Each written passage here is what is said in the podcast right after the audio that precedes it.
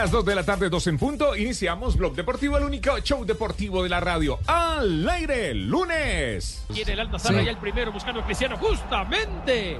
Entró, penal, penal, penal, penal, y va a venir Cristiano para cobrarlo. Hay penales clarísimos. Ah, mira, Cristiano dice, ah, dice que, no. Cristiano le dice que no es. Bueno, háganle un monumento más grande. Eugenio, ahora hasta con el fair play. Cristiano le dice al árbitro, no fue, señor, me terminé cayendo, tropezando, aquí no hay penal. A ver, se tiró. Lo finge, para mí lo finge. No, por eso bien Cristiano. Lo finge, bien, no, bien, bien, primero mal, primero mal, porque lo finge y engaña al árbitro. Y luego, evidentemente bien, me llegó rápido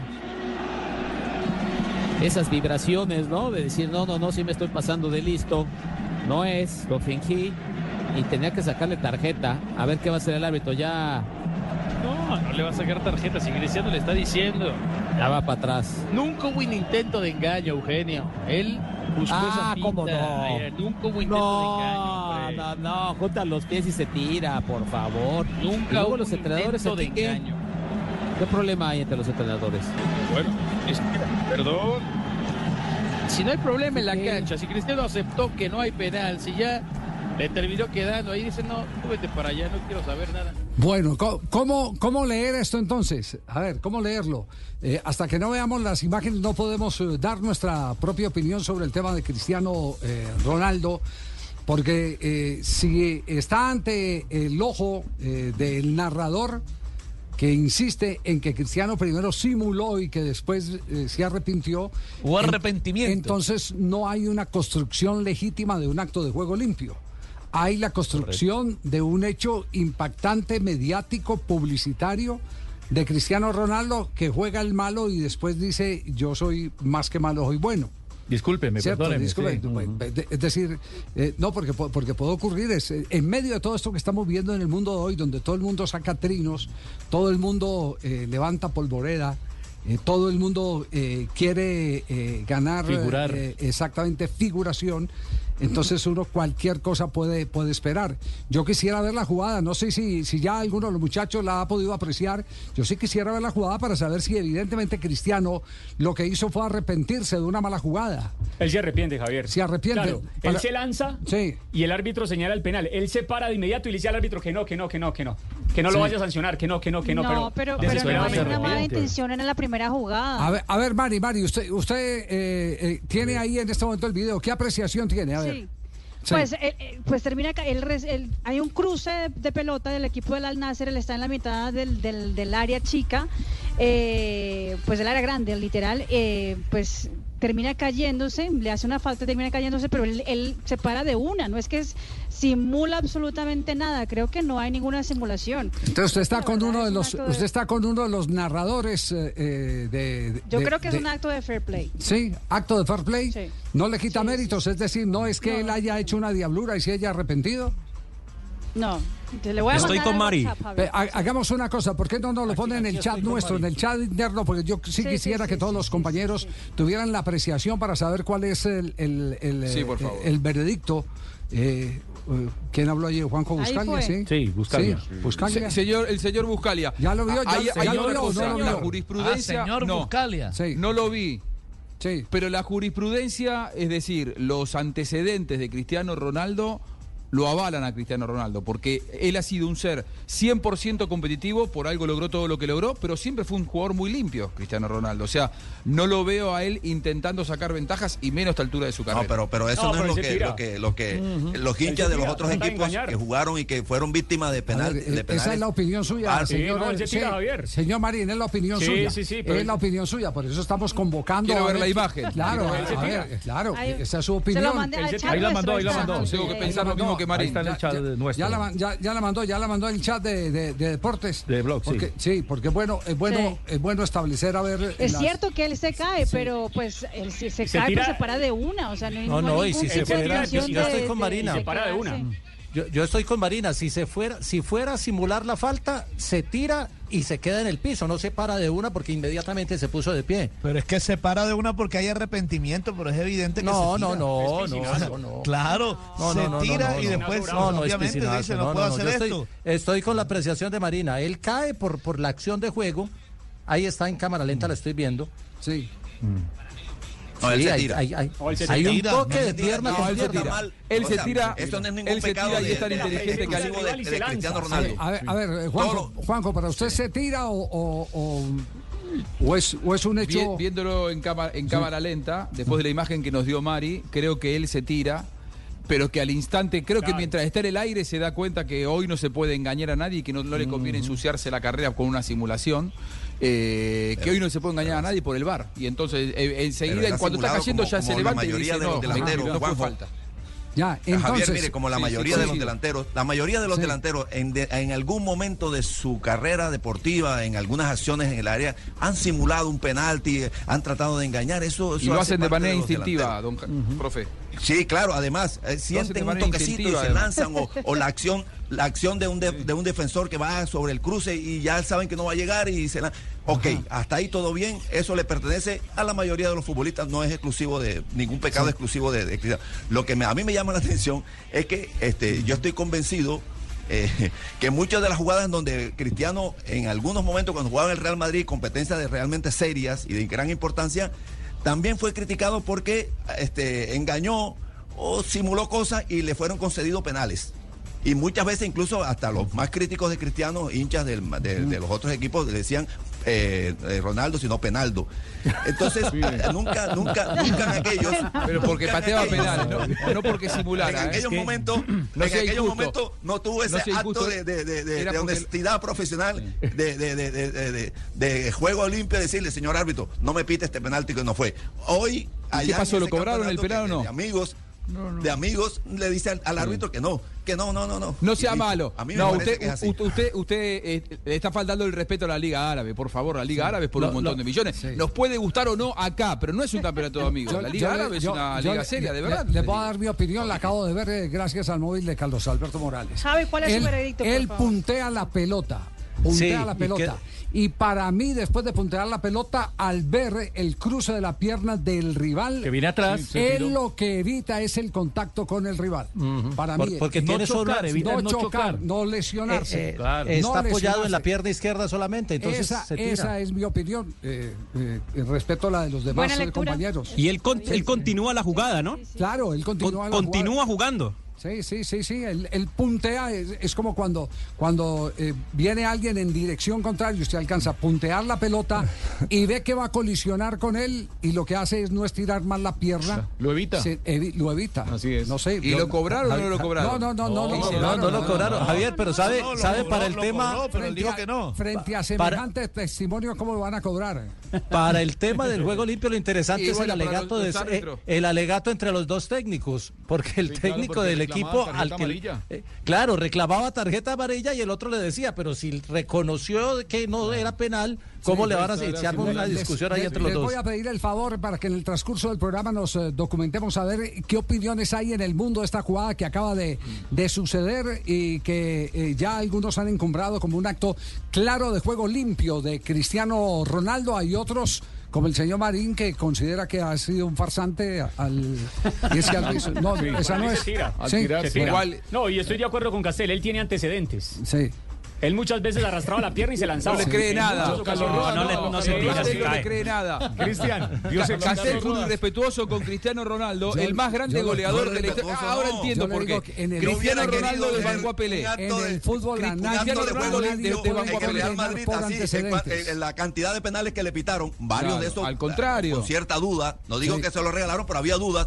a ver si en algún día con el Real Madrid o con el Manchester United jugando campeonatos importantes, definiendo cosas realmente importantes el fútbol de la élite hubiera salido qué bárbaro, Detalle, no, el partido 0-0. Castel, vamos, Castel, vamos a otra fase, a otra fase. Eh, eh, eh, supongamos que Cristiano Ronaldo simuló, que no es mi opinión, es la, la opinión de Castel y de Marín, simuló y se arrepintió, dijo no fue penalti. ¿Está mal que alguien se arrepienta una cagada? No, no, no. no, no, no Está bien. Está bien. Es que eso es lo que estoy aplaudiendo. Ya quisiera que tuvieran el valor de decir aquí que, que se No, por eso, por eso. Y eso sí lo estoy aplaudiendo. Yo aplaudo eso, pero, pero inicialmente él se tira. Que se arrepiente, perfecto, y se lo aplaudo. Les pongo otro tema. Hay que elogiar la actitud Les, de pro- Cristiano. les pongo, les pongo otro tema. En México acaba de presentarse otra acción que involucra a un jugador colombiano con el Santos. ¿La han Uy, visto o no la han la visto? patada en la cara, Javier. La patada en la cara. ¿La han visto o no la han visto? Sí, sí. Sí. Pero primero, la vi ¿qué, yo. primero ¿qué se dice de Cristiano Ronaldo? Marca el fair play de Cristiano, le pitan penalti y le dice al árbitro que no ha sido. Mundo Deportivo también escribe en sus cuentas y escribe en su portal. El gesto de Cristiano Ronaldo que no te vas a creer, eh, pidió que anularan un penalti. Mundo Deportivo. Blue Radio, BlueRadio.com. Olé también dice, Ronaldo hizo una de Bielsa. Pidió que no le cobraran un penal. Yo estoy indignado con Castel igual, eh, don La BBC dice mucho respeto, ¿eh? Dice mucho respeto. No, estoy, indignado. Ganó qué? penal Es- es más fácil. eh, y después le avisó al penalti que no era penalti. Recordemos, recordemos que el partido fue no por la Liga Árabe, ¿no? Fue por la Champions Asiática. Sí. Sí. Bueno, Sí, y- por la eh, Champions importante, es muy importante. Exactamente. Muy importante, cuando sí, el es muy partido está importante. cero, si es la cero, que- ¿no? Pero esa- claro. Esa es la que elige Sí el que es de importante. la FIFA, Ola. ¿Cómo no va a ser importante?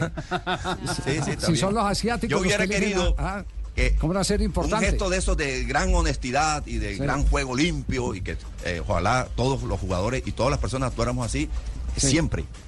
No eligiéramos los momentos para ser honestos, para hacer juego limpio.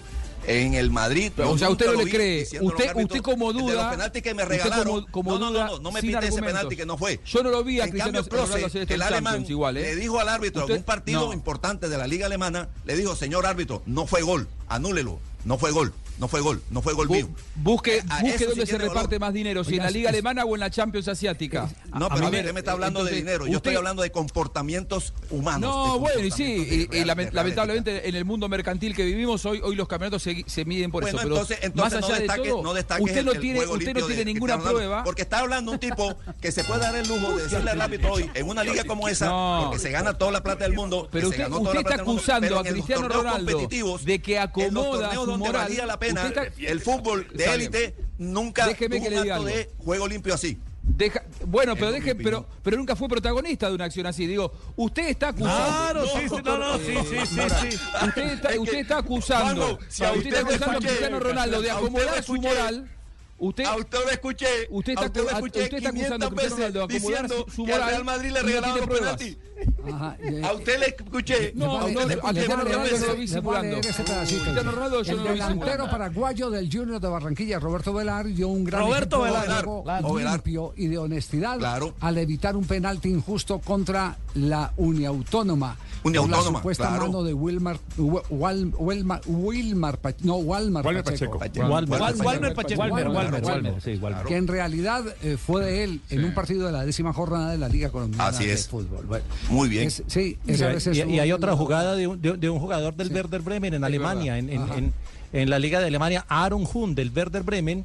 Se reveló como un verdadero héroe del fair play al rechazar un penal a su favor, pues no había falta. Bueno, También, bueno, ah, pues, y, haga- hagan la Cristiano. cuenta histórica de quienes no estaban de acuerdo con un penalti y lo votaron. Empiecen a buscar ahí en Google. Cuando el árbitro pitó un penalti, para otro lado. dijeron que no era penalti Ah, y lo tiraron para otro lado. sí, sí. En acción Bielsa les hizo patear a sus jugadores en el Leeds un penal afuera, ¿se acuerdan? Eh, cuando todavía el Leeds estaba sí, sí, en el ascenso, en, en- en la Premiership, eh, Bielsa le hizo a su jugador patear un penal afuera porque él consideraba que había sido injusta la decisión arbitral. Bueno, escuchen esto, eh, que, que también es bien interesante, mientras vamos buscando quienes votaron penaltis al no estar de acuerdo con el fallo arbitral. Escuchen esto, esto pasó en la Liga Mexicana. Preciado para Bruneta, el control se le alarga un poquito al 10, sin embargo descarga limpiamente por la derecha con el dedos. Dedos. Bruneta, centro, cuidado con este, está preciado el empate, la salvada, madre mía.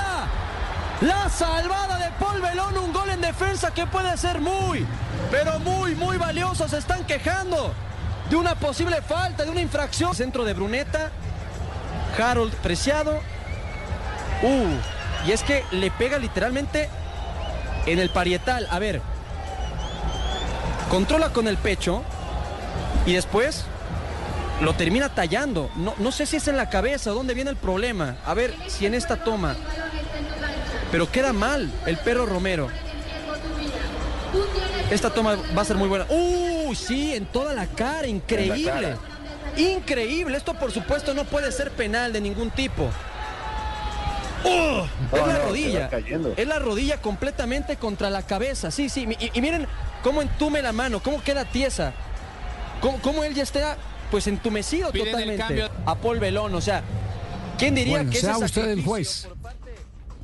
Ni hubo tarjeta eh, de expulsión para apreciado. Ni penal. Ni penal. Sea usted el juez. Yo creo que se lanza Lucas Romero. Antes de la jugada mete la mano se resbala, mete la mano, pero, ¿Usted cuántos, cuántos semestres de derecho ya lleva, doctor Morales? No, no, ya nos sacó ventaja, claro. ¿Por qué? Porque, porque, porque tiene razón. Es decir, ya nos dio el camino para explicar. El que toma el riesgo es el jugador que se lanza. Y para mí sí era y eso Lo, y eso lo condena el reglamento, no al que pegó el golpe. Que es accidental, entre que es accidental, es al que asumió un riesgo contra su propia integridad física. ¿Sabe dónde pasó eso? En un campeonato, el campeonato mundial juvenil de fútbol aquí en Colombia, en el estadio en el 2011 grande en el 2011. Jugaban España y Ecuador. En Manizales. En ese España jugaba eh, nadie más ni nadie menos que Isco. Y un jugador ecuatoriano baja la cabeza. Asume el riesgo. Asume el riesgo el árbitro le pita el indirecto al jugador que asumió el riesgo porque puso su integridad física en riesgo completamente. Pita el indirecto, lo cobran y el arquero de Ecuador no se ha dado cuenta que era indirecto, toca la pelota con la mano, se va adentro, ah. gol de España. Gol de España. Porque es que la gente cree que eh, todos los golpes en la cara son responsabilidad del, que está en el ataque. No, del que los proporciona, para no decir agresor, porque no tuvo... No, no, no, es que la palabra agresión ahí no, eh, cabe. Eh, sí. No, no, cabe porque no es un hecho punible. Sí. No es un hecho punible. Entonces, eh, el reglamento habla, lo que pasa es que se aplica muy pocas veces. Y impide que vaya el remate pleno de, Preciado en el área. Exactamente, que Preciado alcanza a tocar primero la pelota y después ya en el movimiento de la pierna claro. es que impacta la cara del, jugador argentino de Romero. Sí. el jugador rival en Lucas Romero, esta acción. El árbitro no hizo nada y, le quedó viendo la tarjeta amarilla, fue el que metió la cabeza. Claro, y eran 90 más 4, ya se iba a acabar el partido. Se iba a acabar el partido. Fíjese, fíjese las curiosidades del reglamento, cómo es el tema del reglamento. Pone, pone la, pone la, cabeza en un lugar eh, absolutamente impropio para la jugada. por eso también los árbitros. Claro. Sí. Claro, claro. Y por eso también los árbitros evalúan. Eh, por ejemplo, cuando una pelota viene por arriba y un, jugador va con el pie a pegarle de chilena y le pega al rival, ahí el árbitro debe evaluar si está en una altura como para jugar con la cabeza o con el pie. Hay jugadores que ponen la cabeza cuando el balón va por abajo y les pegan un, un, botirazo en la cabeza. Bueno, es, imprudencia del que pone la cabeza en un lugar donde la altura del balón es para jugar con el pie, no con la cabeza. Bueno. Eh, eh, porque en definitiva terminan muchas veces los jugadores sacando ventaja al poner la cabeza en un lugar donde era para jugar con el pie. Así que, ahora, ahora que, el que asume el riesgo es el que pone la cabeza donde no hay que ponerla. ¿eh? Dos temas bien interesantes. Y que gracias, gracias a Dios no logró impactarlo con la potencia con la que llevaba a Harold Preciado a impactar ese balón porque le cuento que estaríamos hablando de otra cosa donde logre. Agarran el balón en la tribuna y la cabeza fuera del estadio. Claro, seguro. No con el empeine, sino con el borde externo, es que lo rosa, donde coa pleno. Sí, sí, sí, así, estaría en coma todavía. Así el penal de Higuaín. Como el penal de Higuaín en el Estadio Nacional de Santiago. Encontraron el dato de, una, una, muy famosa fue en el 2017, Arturo Vidal. Bayern Múnich, Real Madrid. Hay una mano que sanciona al árbitro de Dani Carvajal, muy dudosa, muy polémica, y Arturo Vidal le pegó con el alma y la sacó del estadio. Aunque eso nunca se reveló, siempre se los medios españoles siempre eh, generaron la suspicacia de que Arturo Vidal lo votó con toda la intención, entendiendo que se había equivocado el árbitro. Bueno, eh, hay otra más eh, ahí. de hecho, de hecho también él señala que lo va a lanzar por fuera. Él ¿Ah, antes de ah, señala que lo va a lanzar por fuera. Que lo va a votar. Arturo Vidal. Arturo Vidal. El que avisa no traiciona, ¿cómo es? El que anuncia no, traiciona. Mm. El que anuncia no traiciona. Ahí sí, ahí sí desconfío, ¿ven? Ve como, como Castel, desconfía de ser presidente, yo desconfío de, bueno. bueno. todo lo que se encuentre en aire Cristiano Ronaldo y reacciones en el mundo lo tendremos en un momento aquí. Dos hechos reglamentarios bien interesantes que vale la pena eh, discutamos en este arranque de Vlog Deportivo comenzando semana. Dos de la tarde, 24 minutos. Blog Deportivo es el único show deportivo de la radio. Al aire, vivimos el fútbol.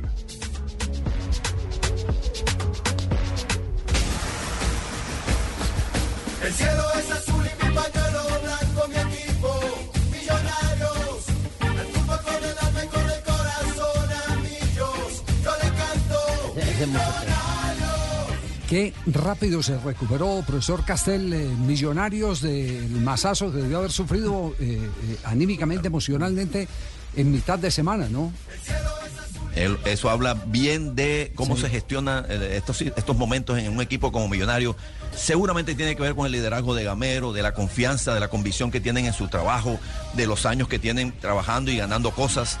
Acaban de ser campeón el semestre anterior. Entonces, todo eso pudo haber incidido en el buen comportamiento. ¿Usted, todavía se refiere a la charla de Gamero después de eh, perder frente a Atlético Nacional la final de la Copa Colombia? Claro. ¿Se, refiere a eso? Fue una, una, una dinámica precoz, sí. Eh, eh, tratando de encontrar rápidamente la reacción del jugador, no dejar dormir con esa derrota, con ese sentimiento de culpa que siempre aparece cuando uno pierde. Cuando uno pierde cree que todo está mal, cree que uno es un desastre, que no sirve para nada. Y no es verdad. En medio de la derrota siempre hay cosas buenas de, que, que uno puede rescatar. Y el líder que sabía que tres días después, no es que un mes después, tres días después ya tenía un compromiso como el de ayer, inmediatamente recurrió a una dinámica, una terapia colectiva rápida, eh, genuina, de muy futbolera, decirle, bueno, señores, no, no, están bien, vamos el domingo a ganar. déjeme, yo le pregunto a Larry Vázquez si ese verdaderamente fue el combustible que tuvieron para enfrentar a Independiente Medellín por el liderato del grupo. Larry, ¿cómo le va? Buenas tardes. Hola Javier, buenas tardes para ti, para, para todos allí en la mesa de trabajo. Bueno, ahí los estaba escuchando sobre lo, lo que hablaban y, y, es verdad, es verdad, cuando las cabezas visibles eh, envían ese mensaje rápidamente, pues no hay mucho tiempo para, para darle luto a lo que había pasado en la final con Nacional, además de la forma en la que fue, cómo, cómo la perdimos en unos instantes, pero lo más importante fue eh, reconocer y aceptar la derrota. Eh, eso fue importante para nosotros en el momento no fue lo que esperábamos, a veces en la vida pasa así, las cosas no suceden como nosotros queremos, pero a veces, a veces no, casi siempre lo más importante es reponerse, levantarse, alzar la cabeza y ya que hablan ustedes del mensaje del profe Gamero, mm, eh, recién terminada la, final allá en Medellín, pues fue claro el mensaje, había que reponernos, había que alzar la cabeza, el fútbol es de lindo así con nosotros que nos da la oportunidad luego de tres días de, de seguir en la lucha por una liga. Entonces yo creo que todo hace mella en, la mente, además de la, de la, recepción que pueda tener el mensaje por parte de nosotros los jugadores. Yo creo que fue especial el poder recibirlo y mirarnos a los ojos como compañeros y decir, eh, hermano, podemos, no estamos eh, vencidos, tenemos oportunidad de, estar ahí peleando la liga y, yo creo que ha sido un, un semestre bastante bueno, bastante eh, lleno de procesos, no como se escuchaba eh, en la radio, algunas opiniones que era un semestre de transición, que no lo veíamos así, simplemente estábamos todavía tomándole el ritmo al juego, hemos sido el equipo como con más partidos en el, en, el año, así que todo, todo ha ayudado y hemos sabido mantenernos. Y, y no es de favoritismo, sino que partido a partido nos vamos ganando poco a poco lo que, lo que queremos. Sí, eh, costó engranar y creo que ese análisis ya lo hemos hecho aquí, inclusive con el mismo Alberto Gamero, costó engranar por eso mismo, porque ustedes no tuvieron pretemporada, es decir, la pretemporada la vinieron haciendo partido sobre la marcha. sobre la marcha. Sí, claro. Tal cual, tal cual, sí señor. Eh, tuvimos, tuvimos tres días, tuvimos tres días de, de vacaciones, como se, se, se dice de alguna, de alguna forma y ya luego nos, tomó, nos tocó retomar, aceptar compromisos internacionales que teníamos, que, eso hace parte del reconocimiento de lo que es millonario. Entonces nosotros no podíamos escudarnos en que no, no podemos, no, tenemos que, teníamos que aceptar de que Millonarios está para eso y poner el nombre de Millonarios en la órbita. Eh, y, ya luego, pues, como lo dicen ustedes, tomamos, nos tomó un poco más de tiempo que de, lo normal el poder encajar. Sí, eh, eh, hay, hay, un hecho eh, que también vale la pena destacar y yo no sé si es producto del aprendizaje en los momentos en que arrancó esta, esta otra temporada, este segundo semestre, en el que Millonarios siguió siendo un equipo muy generoso, pero sin la velocidad, sin la reserva física, porque no estaban a punto, no tuvo ingredientes tácticos y lo fue aprendiendo, yo no sé, eh, eh, puedo estar equivocado y no le dé pena decir que no está de acuerdo con nosotros, ni más faltaba, porque aquí vamos a sacar todos conclusiones. Nos da la impresión que fueron aprendiendo a replegarse, algo que no era común en Millonarios porque vimos algunos de los partidos de este campeonato donde hubo eh, momentos en que si no se tenía la pelota, que fue el gran factor de control de los buenos resultados, cuando estaba en ventaja el equipo embajador, eh, y se pasó a defender ya más con táctica. No sé si ustedes lo ven así o si nuestra apreciación de pronto eh, desvirtúa algo que ustedes ya tenían planteado y montado en este Millonarios de hoy. Sí, Javier, sabes que nuestro equipo se ha vuelto muy con muchas variables. Ha evolucionado. Además también porque nos estamos enfrentando equipos muy buenos en la liga equipos que han renovado sus nóminas, que también han traído técnicos que eh, eh, quieren eh, expresar nuevas tácticas, que juegan de forma muy buena. Entonces yo creo que, que Millonarios ha evolucionado al entorno en el que se maneja. Si bien en semestres anteriores nosotros uno de los mayores fuertes de, Millonarios era la posición, el someter a los equipos en, campo contrario, en sostener la pelota, pero créeme que que nosotros también lo hemos visto, el análisis que, hacemos sobre los juegos. Bueno, yo en este caso le he puesto más atención y me he preguntado también, bueno, ¿qué ha pasado con el Millonarios? ¿Qué ha pasado? ¿En qué ha evolucionado? Y, la respuesta es a que nos hemos puesto como, como en esa función de, de, saber que cuando tenemos que defender, defendemos todos. Cuando hay la oportunidad de atacar, pues lo hacemos en conjunto, que sea un grupo, un grupo compacto. Nos, eh, mira, nosotros, Javier, hacemos muchos análisis de, juegos, de, juegos en los que el profe nos muestra equipos que tal vez eh, están en, el furor o, son tendencia en el fútbol mundial y nos lo muestra con el ánimo de, hacernos ver que hay equipos que por más que tengan la posesión, cuando se quieren defender, defienden hasta con sus dos delanteros, en este caso uno, un delantero y el mediapunta, hasta, hasta casi pegado ahí a la, a, la media luna.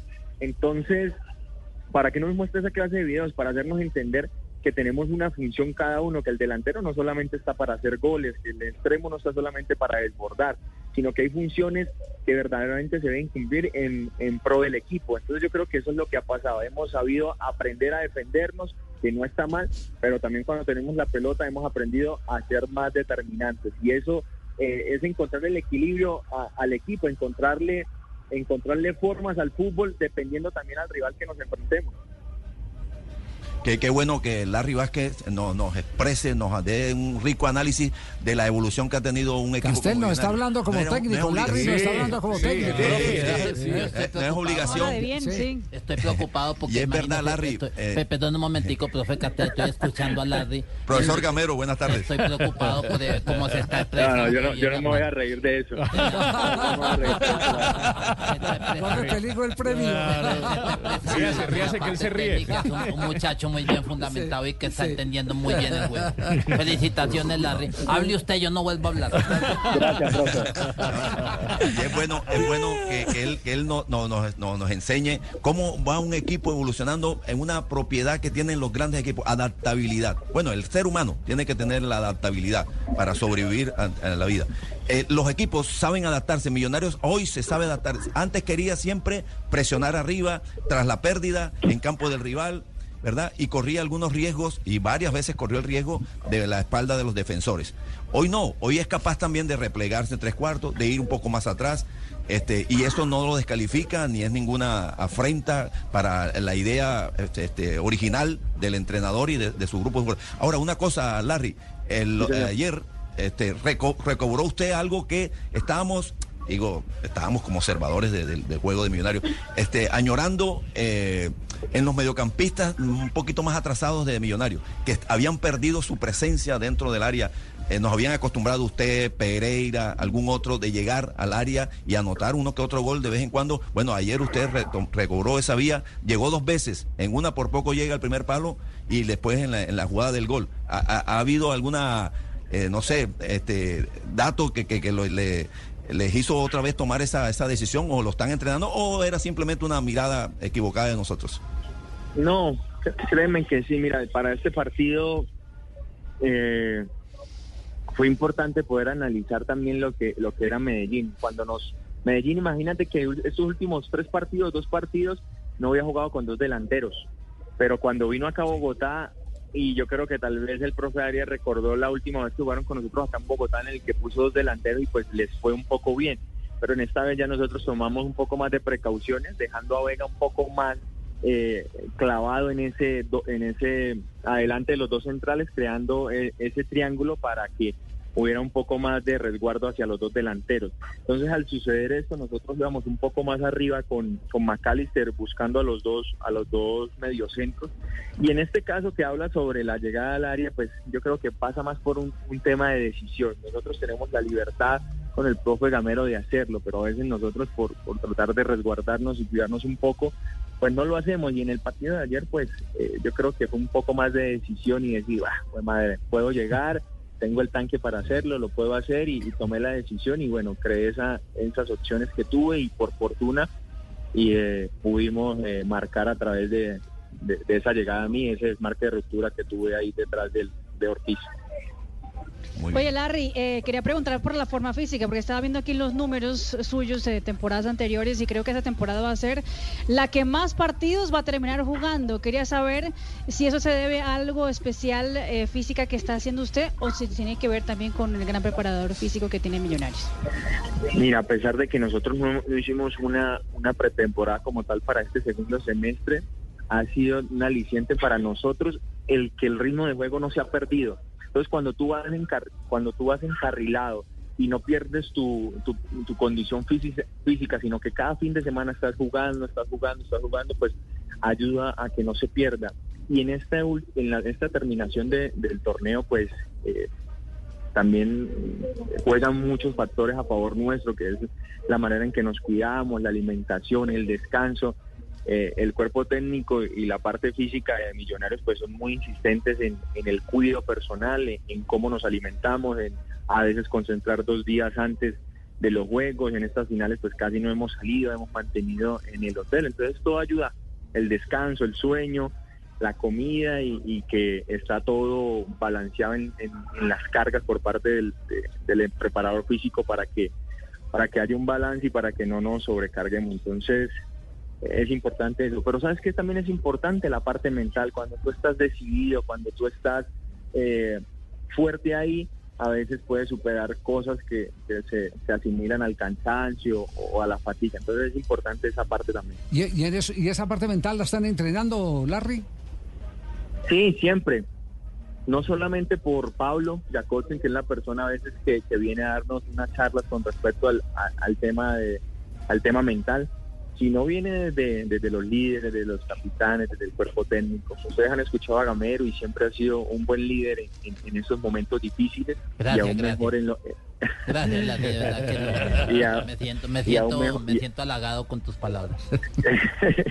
y, aún, y aún mejor en, en los momentos alegres. Entonces, viene de parte de todo. Ha sido, ha sido bueno para nosotros tener esa ayuda de todos. Larry, hoy decía Guardiola que, que ha reducido las unidades de entrenamiento a raíz del calendario tan apretado que tiene el City y que simplemente se dedica mucho a los videos, entendiendo que Millonarios es el equipo en Colombia que más partidos ha acumulado en la temporada. ¿Millonarios ha asumido políticas semejantes? Siempre vemos, yo creo que, mira, hay un Alejandro y César, son las personas encargadas de proporcionarle al profe Gamero toda esa eh, ese tema de análisis de los prepartidos, de los postpartidos, pero si hay que destacar algo del profe Gamero es que es un, no sé si utilizar esa palabra, pero es un empedernido por ver videos, por, por revisar los partidos, por mostrarnos nuestros errores, porque a través del conocimiento de nuestros errores, pues sabemos en qué, en qué aspectos mejorar. Entonces, tiene un buen equipo y eso hace que, que haya un análisis previo y post de los partidos que, que ayuda a, identificar esos, esos pequeños detalles que nos pueden ayudar. Y en cuanto a las sesiones de entrenamiento, en este tiempo que estamos jugando partido cada tres días, pues sí, las cargas se, se balancean, unos trabajan un poco más que otros y, y los demás pues que van jugando pues tratan de, de descansar y hacer lo más, lo, lo más mínimo para, para recuperarse rápidamente. Nueve puntos en este momento. ¿Con cuántos se clasifican? Yo, no, yo no, lo, lo que creo es que no, queremos depender de nadie. Sí. Yo creo que por lo menos 15 para estar seguros y no depender de nadie. Asegurar. No, eh, bien, esa es parte del entrenamiento Claro. mental. Eso es. Buena ambición Claro, sana, claro. ambición sana, claro. Pone- ponerse uno los. Dos de tres, los ganar los retos, próximos sí. dos. Sí, ganar los próximos, ganar los próximos Ah, dos días, Fabio. Sí, sí, eso está entre, entre lo, lo que ha de venir. Bueno, pues eh, Larry, de verdad que es un placer, siempre un gustazo eh, escuchar eh, su apreciación sobre el equipo de los millonarios. Cada que tenemos la oportunidad de conversar con usted, algo aprendemos y de eso se trata, el que, el que las cosas que digamos eh, también se puedan colocar a juicio de los jugadores de fútbol, porque no todo lo que se dice en los medios de comunicación es la verdad, aunque en el fútbol las eh, verdades son múltiples, depende por donde se mire. Esa es, Así esa es- esa es una, una realidad. Le agradecemos mucho. No, y- sí, ya suéltemelo, Javier, porque tenemos que ver unos videos esta tarde. Sí, Vamos a- videos. vamos a ver No de videos. entrenamiento, Sí, sino sí, videos. tenemos, tenemos que ver Encanto, Plaza Sésamo, No, Misión hombre. Imposible. Yo no, yo no- táctica de arriba, yo no abajo, me voy a, frente. yo no me voy a reír porque yo quiero seguir jugando. Una, una, una pregunta final.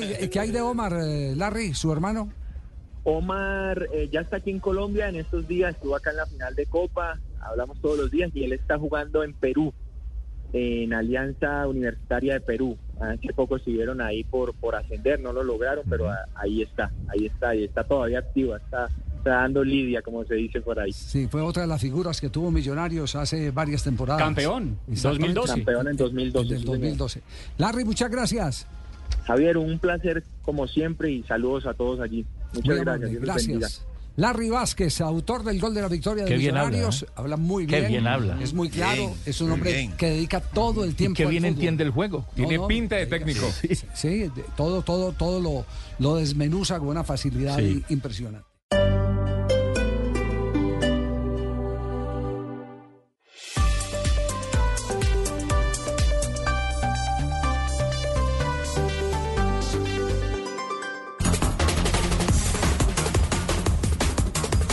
De la tarde, 46 minutos. Blog Deportivo es el único show deportivo de la radio. Al aire. Ocho puntos.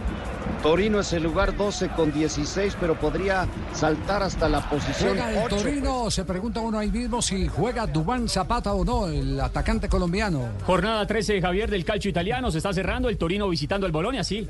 Dubán Zapata titular en el equipo visitante, entre tanto John Lucumí, jugador de Selección Colombia, por ahora es emergente. Atalanta y a Ah, la no va de titular. No va de titular, después del gran nivel mostrado en, la eliminatoria. Bueno, todavía se tiene que ganar el puesto allá en el. Claro, recordemos que él venía siendo titular, se lesionó Se lesionó, sí, todavía se tiene que ganar el puesto. y solo jugó como 20 minutos antes de venir a la selección, ¿no?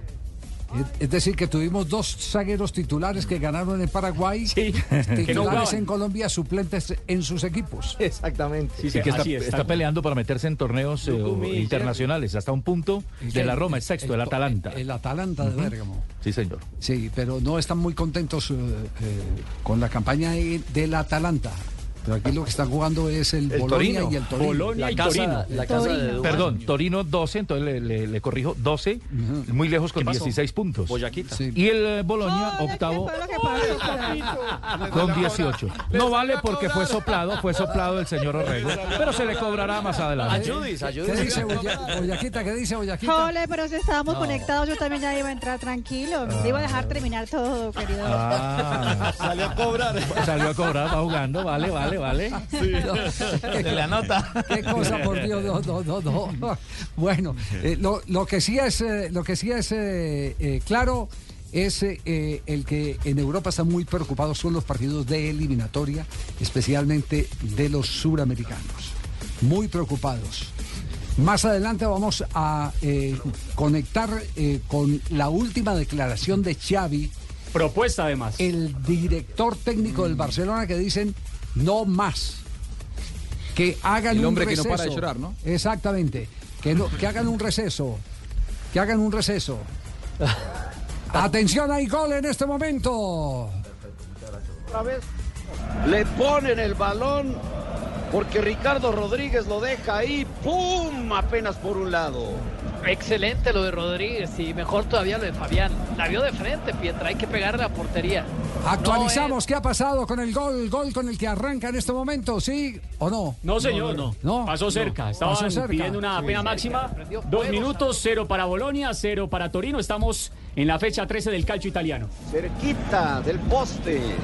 Con ese disparo de Fabián, la pelota va larga por conducto de Sigue esto Skorupski. 0-0 en los dos minutos de juego. Cero por cero, sí, señor. ¿Esa Recordamos quién se la doy? ¿Esa Zapata. quién se la doy, su merced? ¿Quién fue el de la cagada, su Zapata. merced? Porque yo me cobran, yo Su- también cobro. ¿Quién cree que fue el de la Yo cagada? creo que por allá atrás el gordito que está para allá saliendo. Sí, señor. Ay, su merced, fue don, don Marín, sí, señor. No. Bueno, los médicos también se mueren, qué carajo. aletea- aleteaba aquí de, de- de- de- Es que sus secuaces no fueron capaces de sintonizar la cosa bien allá. No, Antón no. lo hacen equivocar, claro. ¿Sabe- sabe ¿Qué qué? pasó? No tiene la hablemos de la revitalización del Junior de Barranquilla. Castel, eh, ya tenemos en línea al profe Arturo Reyes, eh, convocado por nuestros compañeros en la capital del Atlántico, para hablar de la manera como el Junior eh, en el fin de semana dio una cátedra de fútbol ofensivo. Castel, ¿cuál es la opinión, eh, el titular suyo de lo hecho por Junior? Hay, hay un equipo que ha encontrado dos vías de amenazantes, peligrosas en el. Junior y capaz, capaces de eh, desequilibrar cualquier partido. Eh, los dos extremos del Junior, Enamorado y Caicedo. A partir de lo amenazante y del buen momento de estos dos muchachos, el resto tendrá que acompañarlo. Con los riesgos que hay que correr cuando se juega, cuando se apoya mucho uno en jugadores tan veloces que van siempre hacia adelante. Bueno, tendrán que corregir algunas cositas, acomodarse, pero hay que apuntarle fundamentalmente a esos dos jugadores, Javier, porque son amenazantes y desequilibrantes. Profe, ¿cómo le va? Buenas tardes. Buenas tardes, Javier. Un saludo muy especial a la mesa de trabajo y todos los oyentes. Ya, eh, el Junior está eh, eh, decidido a eh, pisar de la manera en que pisó a sus rivales este fin de semana, eh, producto de que no hay sino una obligación y es la de ganar para no quedar sin opción. Es decir, ¿está nadando con la ropa en la cabeza o no? Bueno, Javier, lo que pasa es que, bueno, el Tolima, el paso que lleva el Tolima es fuerte y, no hay otra manera y otra vía de, de poder acercarse y poder disputar ese último juego contra Tolima aquí en Barranquilla que yendo a sumar los puntos que necesitamos para, para poder depender de, de- de ese último resultado y llegar vivos a ese, a ese partido contra Tolima acá en Barranquilla. ¿Y qué tan receptivos han sido los jugadores eh, eh, ante esa propuesta que eh, por ahora eh, está haciendo ver a un Junior distinto, agresivo, contundente, inspirado? Bueno, este, este equipo eh, ha hecho eh, 36, 37 goles. Somos el, segundo y tercer equipo que más goles ha marcado en la liga. Eso quiere decir que es un equipo que es altamente ofensivo. Y así como lo decía el profe Javier, pues tenemos jugadores de- por banda que, que son profundos. Eh, la verdad es que este es un junior que, que por la característica de sus jugadores, eh, aparte de la elaboración que pueda tener, también es un equipo que juega transiciones, ¿no? Es lógico por, por tener eh, extremos con, con la habilidad y velocidad que tenemos. Arturo, pero, pero veíamos el día sábado que, que Junior sí, muy ofensivo, pero, pero esos riesgos que tomabas también le presentaron algunos problemas atrás. Eh, se iba uno de los volantes centrales, a veces se iba también uno de los zagueros centrales, los laterales salían mucho. Ahora que va a jugar en calidad de visitante ante Río Negro Águilas, ¿vamos a ver un Junior igual o ya va a tomar algunas precauciones diferentes? Este, este es un grupo, Fabito, maduro, un grupo que eh, tiene jugadores que han sido campeones, que han jugado internacionalmente también y, y cada partido trae una historia diferente. Nosotros sabemos que el partido de, que vamos a jugar en Río Negro eh, es totalmente diferente al que jugamos acá en condición de local. Eh, vamos a enfrentar a, yo diría, junto con Millonarios, eh, el equipo que, más estabilidad eh, le ha dado a su nómina, pen- pensamos nosotros. Eh, y eso es un punto a favor. Llevan muchas sesiones de entrenamiento juntos, hacen muy pocos cambios entre torneo y torneo y eso, eso garantiza una sincronización importante. Nosotros vamos a, a tratar de hacer el juego que más nos convenga. ¿no? Sí, eh, eh, profe Arturo, eh, para ustedes ese, ese partido del próximo miércoles es el punto de quiebre. Yo sé que si no se hubiese ganado este fin de semana, pues la historia sería otra. Pero, pero ese punto eh, determinante para dar el viraje y quedar mano a mano eh, en un momento determinado, si así se plantea con el Tolima. hace, hace más o menos cinco o seis partidos estamos jugando finales. Eh, antes entraba entre los ocho, teníamos tres partidos eh, donde teníamos que sumar nueve puntos. Y, y el equipo los hizo y, y cre- y fuimos a jugar a Ibagué, no tuvimos un buen juego y nos obligó ya a, a que los dos partidos en condición de local había que ganarlos eh, para poder seguir en la pelea. Y ahora tenemos otra vez un, un rival durísimo nuevamente como, como Águilas que, que va a ser un partido complejo, un partido duro para los dos equipos, pero bueno, confiamos en, en el trabajo que estamos haciendo, en la nómina de jugadores que tenemos. ¿No tiene bajas, no tiene inconvenientes eh, después del partido del sábado? Tenemos eh, a Peña con A cinco Peña amarillas. suspendido. El zaguero central, Ah, Germain. Germain, El, el de pelo mono. Sí, señor. ¿Y, qui- y quién lo reemplaza? Pero, pero, todavía no pero, pero, No, eso lo vamos, lo vamos a decidir entre hoy y mañana. Hoy es, eh, en la tarde entrenamos y mañana también y vamos a tomar la, la decisión quién lo reemplaza. Sí. Le sorprendió mucho, le iba a profe. decir, don Javi, que lo, lo bueno es que re- re- re- recupera a Gabriel Fuentes, a Homer Martínez y a- también a Brian Ceballos, que estaba lesionado. Le iba a preguntar al profe, ¿le sorprendió mucho eh, la caída que tuvo Águilas? Tres partidos, ni siquiera con una victoria. Bueno, a todos, ¿no? Todos pensábamos que, que Águilas iba a ser el, el- el rival que iba a empezar fuerte el torneo, porque pues la verdad es que esa primera fase que hicieron fue espectacular. De todas maneras, eh, eh, Río Negro sigue siendo un rival importante, sigue siendo un equipo que, que va a ir a buscar su juego contra nosotros va a intentar hacer lo que siempre han hecho en, condición de local. Yo le escuché al entrenador decir eh, precisamente eso, que ellos van a enfocarse en, este próximo juego y que van a intentar hacer las cosas que los llevaron a ser el equipo que no perdió un solo juego en, la fase regular de- del torneo. Profe Arturo, usted trabajando, eh, haciendo las cosas bien, ¿no lo toca mucho que digan que están buscando otros técnicos y que están hablando con otros técnicos? Hombre, que es la tercera vez que ya yo estoy acá y Sí. me le sale cañito ya. Ya tiene callo, profe, ya tiene callo. Está acostumbrado, ya tiene callo. Claro, ya tiene callo, ya está acostumbrado. Claro, claro, Sí. claro. Si en la calle le dicen Arturo tercero, No, ¿o no, sí, profe? claro. Sí, sí, sí, sí, es cierto. Por ahí por la calle gritan algunas cositas como esas también, pero pero todo hace parte de- del ambiente de, que se vive aquí en Barranquilla, ¿no? No solo con el Junior, sino con la selección. Eh, eh, Arturo, eh, pero confiésenos un- una cosa. ¿Ha cambiado algo en su manera de, de entender el entorno del fútbol? Es decir, ¿usted ha hecho transformación personal? ¿Ha manejado mejor la inteligencia emocional? ¿Aló? ¿Aló? Así. ¿Qué? Profe, ahora sí. ¿Qué- Profe, ¿nos copia? Sí, sí, ahí le estoy copiando, pero es que está bajito el sonido. Ya, ya, ya, ya. el retorno. Correcto. Sí, una última pregunta porque sabemos que ya va para, para entrenamiento. Eh, us- usted, ¿Usted ha sentido que se ha, que se ha transformado? Yo lo, yo lo voy a decir porque se ha vuelto tan agradable hablar con usted últimamente. cuando, cuando No, era pero tan- siempre- era tan siempre ha complicado. sido agradable. No, pero no siempre, sí. No, es, que, es que antes yo lo digo, antes yo lo digo, no sé si es que ya eh, ha interpretado eh, más el entorno.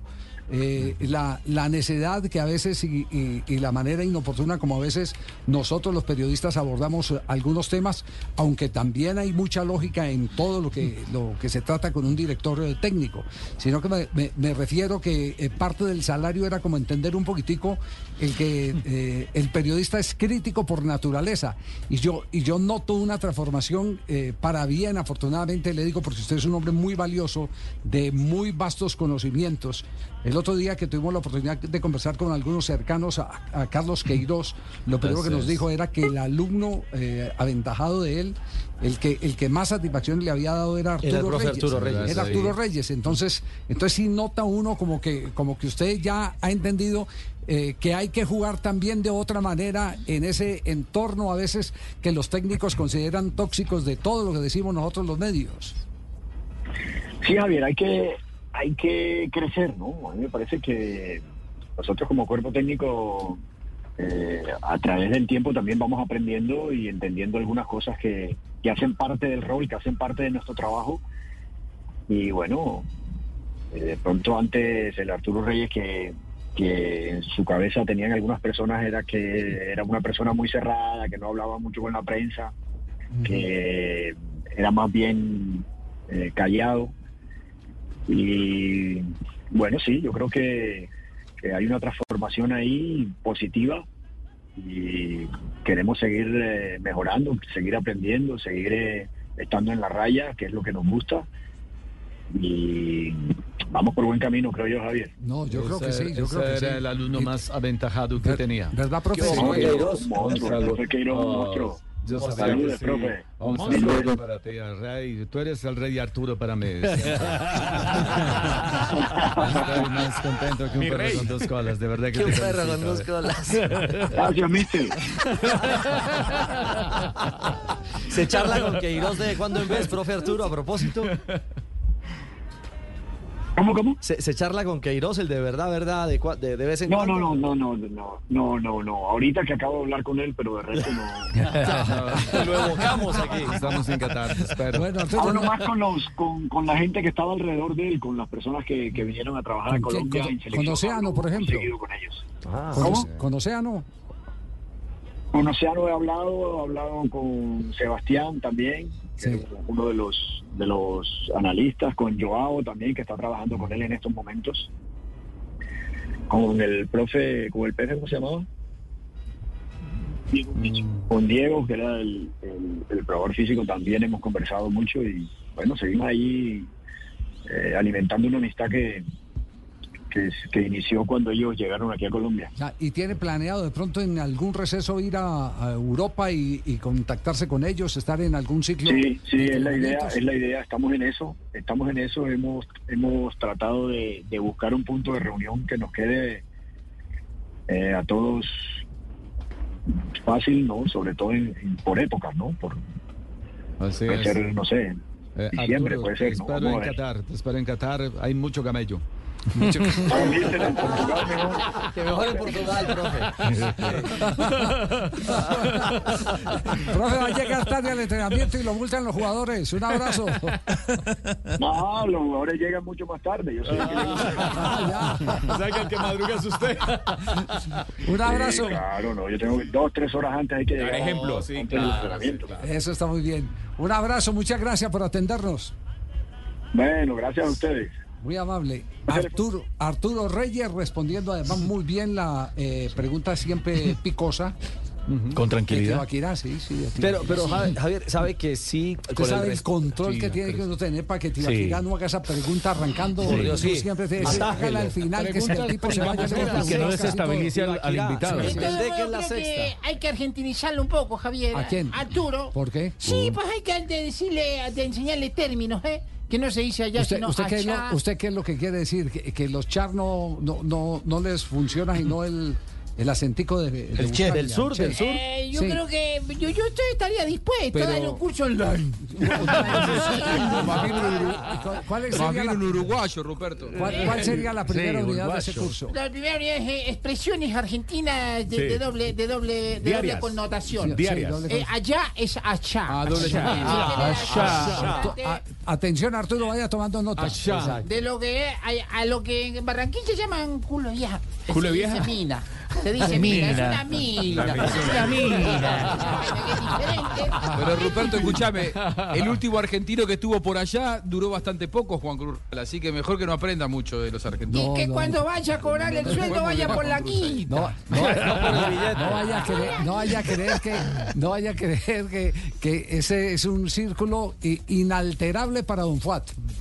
Yo no sé Siempre le hace falta conversar con un argentino alguna, en algún momento. Es la línea de fuego. Estoy de- disponible. Está ¿Alguna- disponible. Estoy disponible.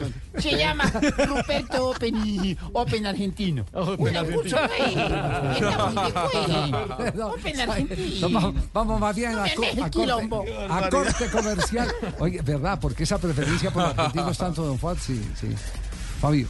Sí, a- lo que pasa es que, eh, don Javi, cuando, cuando llegó Fuachar a- Sí. al Junior en 1972 Sí. y, y llegó también eh, el, el primer título del Junior de la mano de, de Baraco o de Verón, eh, digamos que se hizo una transición y es salir de los brasileros y llegaron los argentinos. Y los argentinos fueron los Ah. que le dieron los títulos a Junior y yo creo que Fuat se Ese cambio de eso. lo tuvo Castel. somos los que más, más hemos- ese cambio de Oye, se, quedó que- con, que con los. Eh, nadie va a negar eso, la, la- la disciplina que trajo incorporada el profesor Baraca, que en paz descanse, este, le dio, le dio un- una formalidad mayor a, a lo que era más o menos, tenía un altísimo componente lúdico, pero algo menos profesional en, los brasileños. Eh, Nos daban, nos regalaban espectáculos, pero eh, la verdad su comportamiento no era el más disciplinado. Eh, y eso le gustó a, a, a, a Fuachar, No, había mucho. ganó. Y la, y la gran novedad, es decir, a, ver, admitamos, la gran novedad en materia de entrenamiento la, la trajo el Indio Solari, José Claro. Solari. Entrenamiento Aquí, aquí todo el mundo era de indio. 20 vueltas a la cancha y listo. Solari dijo, no, yo no quiero vueltas a la cancha, las quiero, si hay vueltas a la cancha es con el balón dominado, conduciendo el balón. Y cuando llega Sí. Jorge Solari es cuando ahí ese... Innovador ese para la época, ¿eh? Sí, para la época fue innovador. Sí, claro. claro. Tienen un- El Muy Indio no- Solari. una cantidad sí. de juegos, Javier, que Sí. hacían de manera divertidísimo el entrenamiento, pero además competitivo. Sí.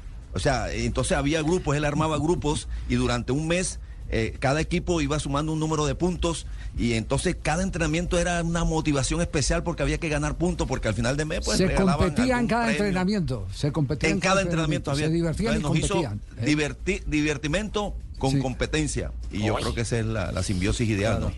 Datos, no opiniones. ¿Cuántos títulos dejaron los brasileños en Junior?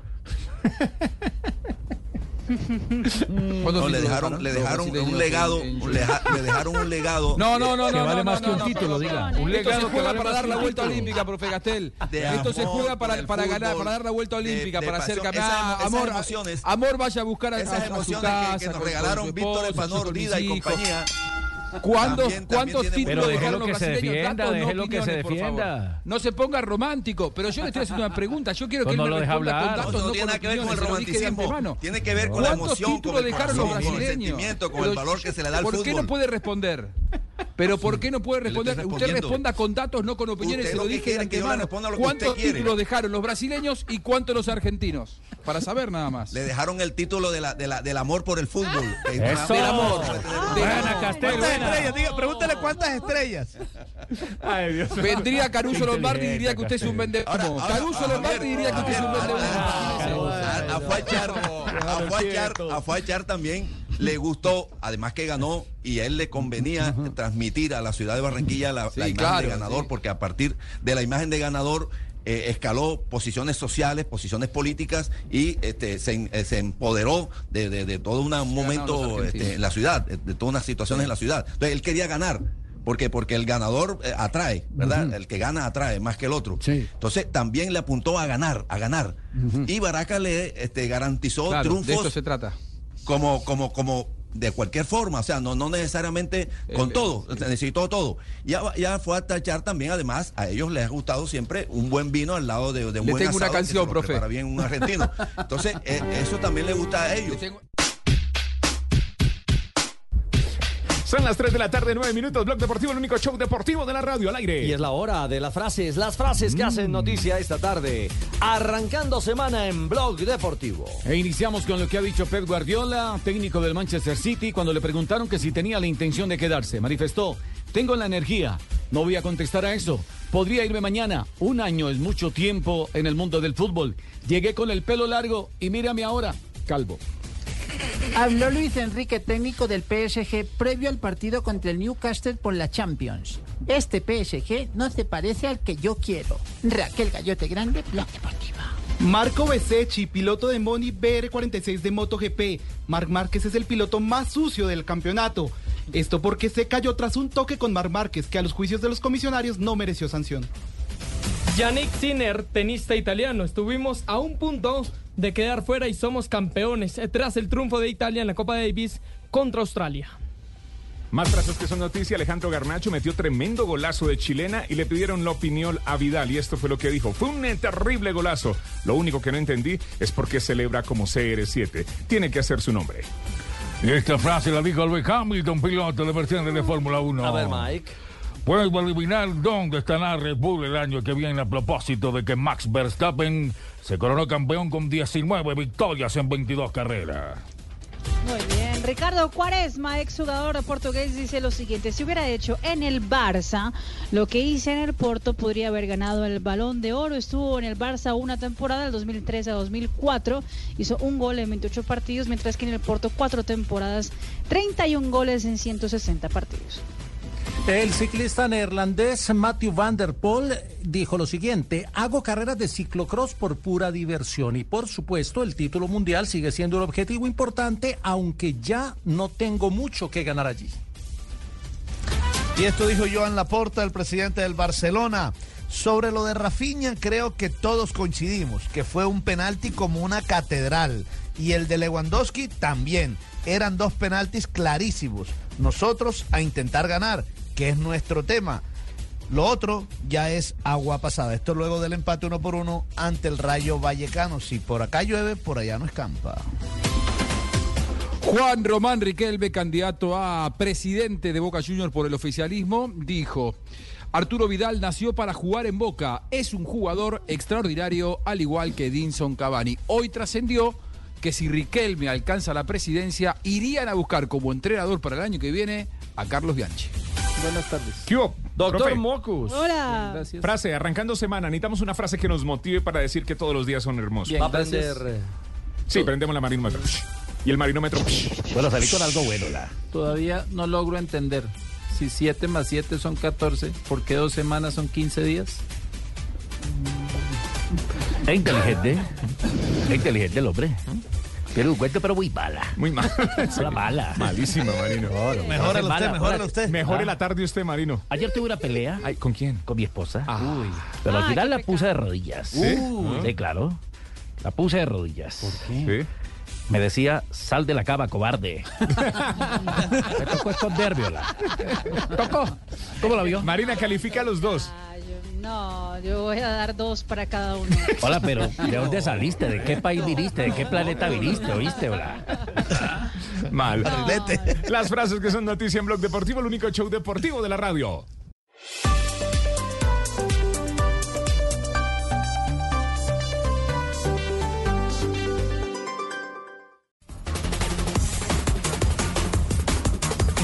Son las 3 de la tarde, 19 minutos. Vivimos el fútbol con pasión aquí en el Blog Deportivo, el único show deportivo de la radio. Muy complicado. Es verdad. Muy No complicado. se apasiona tanto. ¿no? Yo creo que el, el gol hubiera valido aunque estaba ahí parado Sanabria porque no hubiera Ya llevamos en la- 32 minutos de juego, partido entre el eh, equipo de Zapata, el Torino, que visita al Boloña. Sí, señor, 0 por 0, Javier. Calificación de 6.9 para Dubán Zapata. Hubo gol de Vlasic.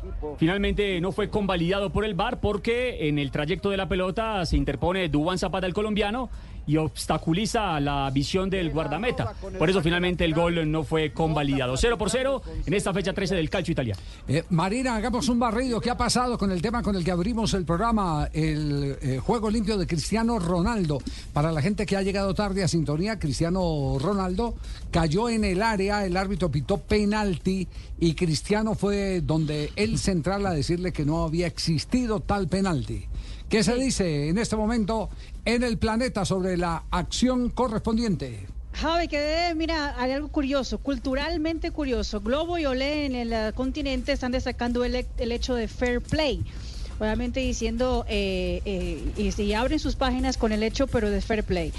En eh, los diarios Récord de México y Ovación de Uruguay se preguntan si fue fair play o si se deja caer.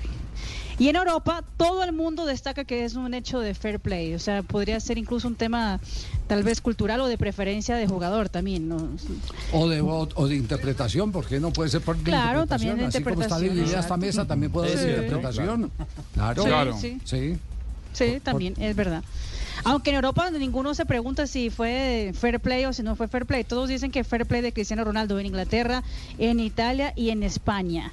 Eh, y algo, Javi, para destacar a esta hora, Colombia sube tres puestos en el ranking de FIFA después de la victoria eh, frente a Brasil y frente a la selección de Paraguay. Ahora Colombia en el ranking FIFA está por encima de selecciones como Alemania y de México en la posición número 14.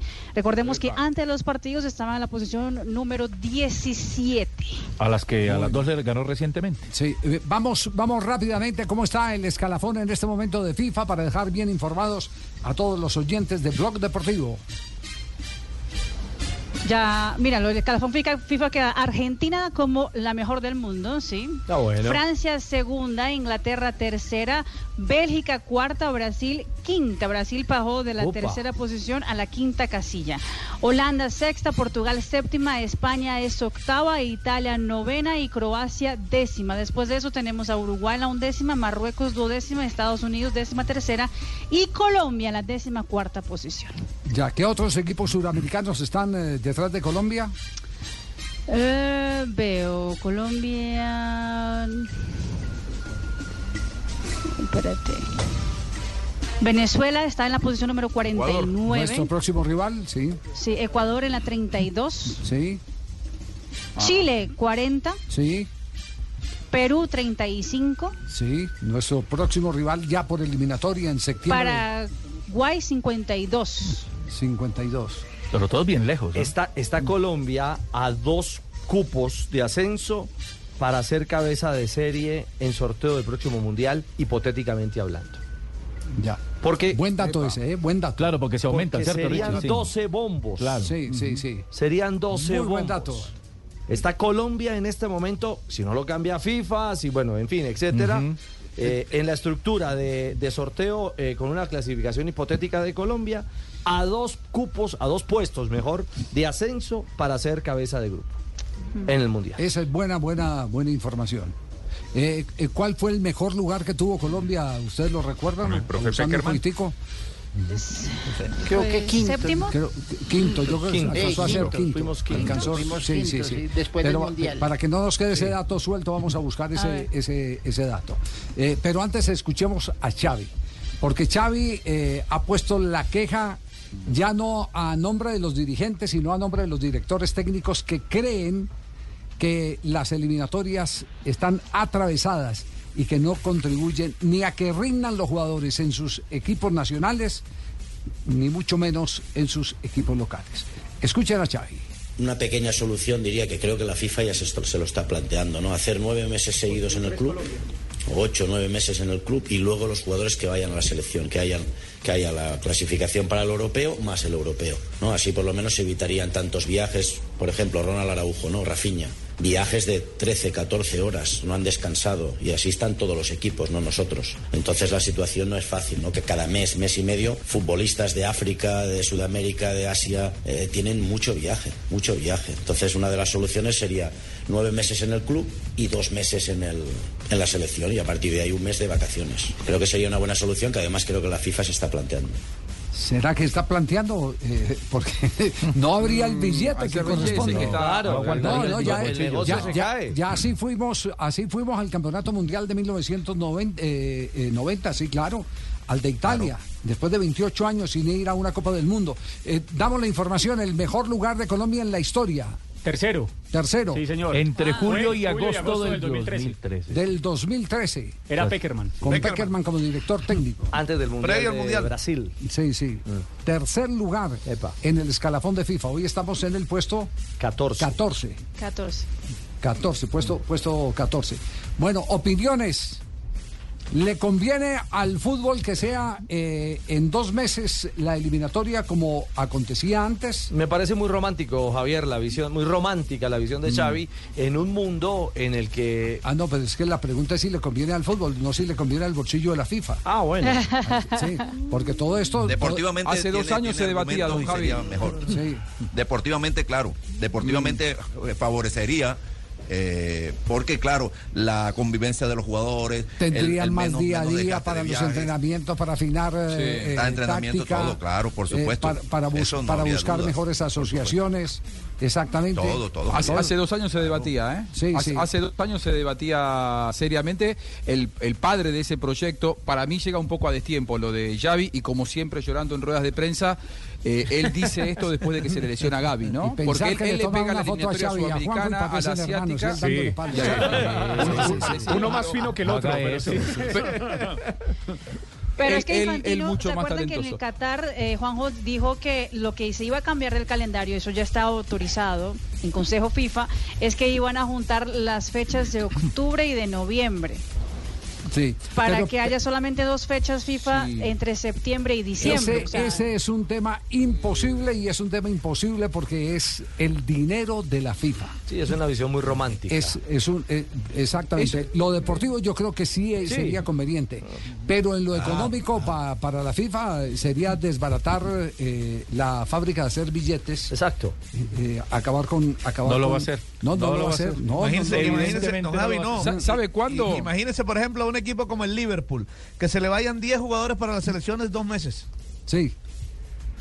No, no, no, No, es no, que hablando- había Fabio. competencia. No, pero Sí. es que igual en zona muerta. No, zona habría muerta. competencia, Igual se le están yendo, Fabio, igual se le están yendo dos meses. Lo que pasa es que se van 15 días, luego otros 15 días, luego Ah, otros 15 bueno, días. por eso, pero, pero, pero compiten con ellos. Más siete viajes incorporados de ida y vuelta atravesando. Ajá, sí, sí. Deportivamente sería un... Esto- esto estuvo en i- debate. Fabuloso. Sí, pero Sí. usted cómo encaja un mundial de clubes que ahora va a ser en diciembre, Eh, una Copa América, una eliminatoria, o sea, eh, Más jugadores. no, es una locura. Comercialmente Fecha FIFA. ¿Sabe cuándo estuvo en debate ese modelo?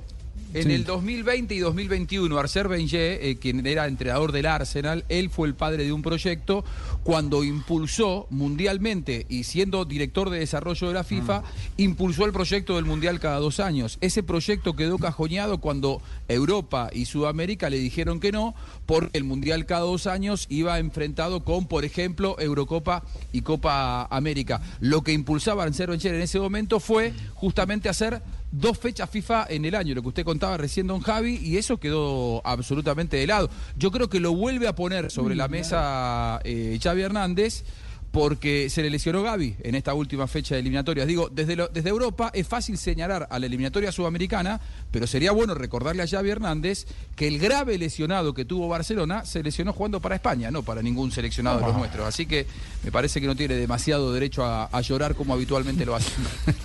Ya no hay tiempo de llorar.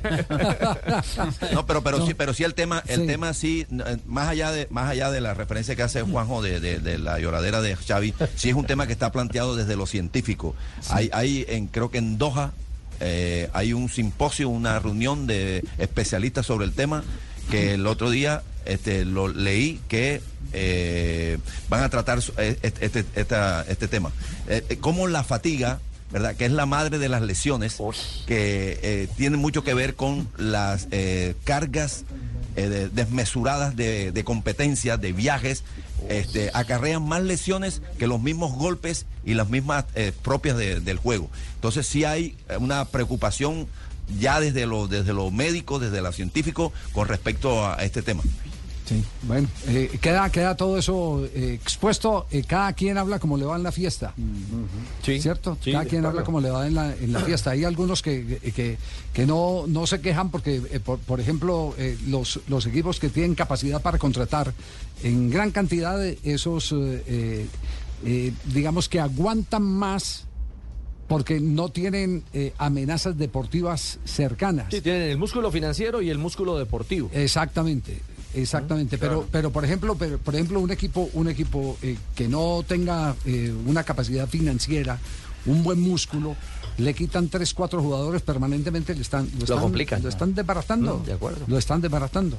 Bueno, tema, tema que seguirá en debate, pero desde ya podemos anticipar. Ni la Conmebol ni la FIFA van a alterar la máquina de hacer billete que representa la eliminatoria tal cual como está aparte de los Ni torneos ni, Ni la, la UEFA ni, ta- tampoco la ni la Confederación Asiática ni la Africana eh, porque porque saben que eh, aparte de los partidos de eliminatoria ellos también tienen sus eh, respectivas copas regionales Claro. nosotros la Copa América por Claro. ejemplo como la Copa América todo esto sí lo- pongamos el- en contexto el- una cosa, ¿no? Sí, el jugador se ha vuelto, se ha vuelto al, el, No. la- el jugador se ha vuelto una máquina y se ha preparado para ser máquina. Para ser máquina. Pero es una máquina que está bien correspondida en la mayoría de los casos. Los jugadores de élite ganan Con grandes suficiente contratos. dinero. Grandes Claro. contratos, claro, Millonarios contratos. Y ellos aguantan más cualquier desmán desde el escritorio de los dirigentes. Hoy, antes, antes se acababan las carreras y los jugadores salían pobres. Ahora alguien que termina la carrera por No, desgaste, está. porque le acabaron los tobillos como a Batistuta o algo por el estilo, pues mira a, a su costado y encuentra una hacienda yo no sé cuántos eh, eh, kilómetros. Y mira al otro lado y no, no sé cuántas cabezas eh, de ganado. Entonces se queja a Batistuta sí porque le duelen los tobillos. Pero el banco tiene banco sí, en el la- banco hay, hay, hay platica. Exactamente. Sí, claro. Te- Entonces cada uno, cada uno habla operarse. tal cual como le va en la fiesta. Esa es la realidad. Estamos en Blog Deportivo hasta ahora.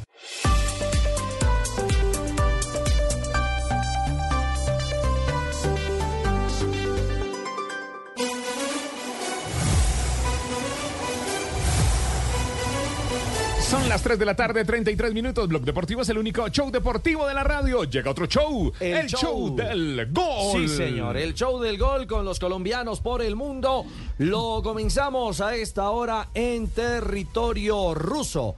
Es John Córdoba, el hombre gol del Krasnodar, otra vez anotando en el fútbol de Rusia. вертикали, но при этом сам создает пространство сопернику для быстрых атак. И вот одну из них мы сейчас наблюдаем и наблюдаем гол. И наблюдаем восьмой гол девятого номера Краснодара. Джон Кордоба снова выходит вперед в их личном противостоянии с Эдуардом Спиртсяном. Но именно Спиртсян первым бежит поздравить колумбийца с этим взятием. Вот, Fue пожалуйста. derrota del Krasnodar 3 por 1 frente al Ural. Arrancó ganando el equipo visitante por intermedio del colombiano a los 20 minutos. Llegó a 11 goles en lo que va de la temporada en el fútbol ruso. Al final, 90 más 5, el colombiano recibió cartulina roja. Y de Rusia nos vamos a los Estados Unidos. En la Liga MLS. MLS. Órale, su ¿Para qué se va blanco. ¿Para y coja con su merced. Ese, ese, eso es lo que está pidiendo Open English. Iba a ser el abecedario completo. Ese es el almanaque de Orrego. Usted no diga mucho que ahorita se las. Caramba, Dios. el show del gol. El que tiene boca. Show del gol. boca. Muy bien. MLS. El Cucho Hernández para el Columbus Crew. Un gol que vale un paso a una final. Ahí va Galles en el libro, Cucho y está el segundo, Cucho está el segundo de la mitad de la cancha, Cucho está, clasifica Columbus. ¡Gol!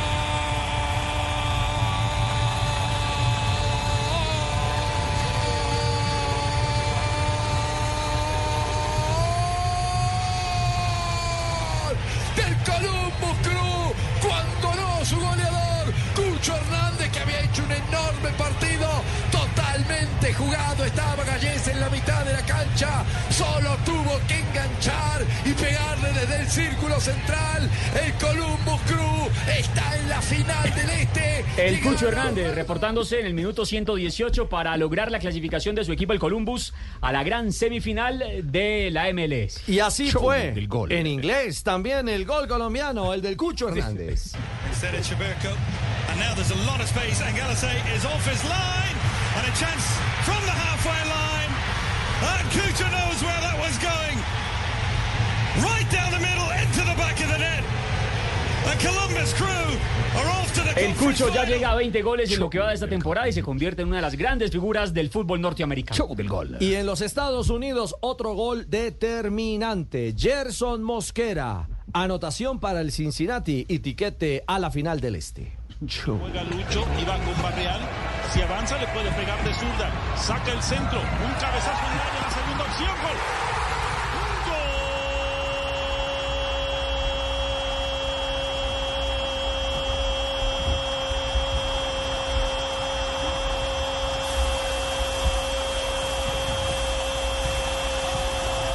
Es un gol que huele a final. Claro, llega a la final gracias a Gerson Mosquera, venía de estar participando en la selección Colombia, gol agónico, 90 más 4 y la victoria para el Cincinnati del colombiano Mosquera. Fue frente al Philadelphia Union y también los estadounidenses lo relataron así.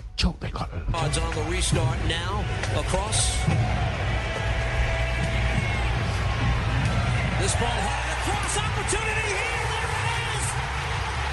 Mosquera.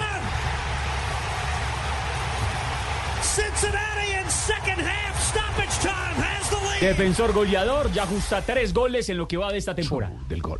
Y de los Estados Unidos nos vamos a la Liga MX. En México, Harold Preciado sigue marcando para el Santos Laguna.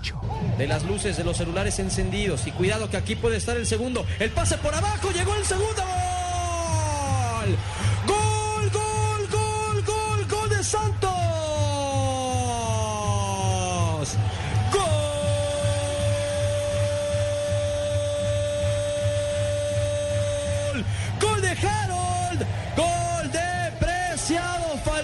goleador. Joaquín. Capitán goleador del fútbol mexicano se reportó a la altura de los 83 minutos, puso el segundo.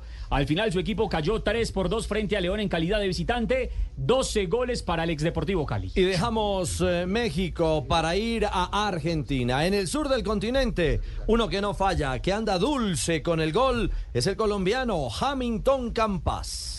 Y salió bien de la marca de Musia. O'Connor que insiste. O'Connor va. Metió para el bicho. Campa. Gol. Gol.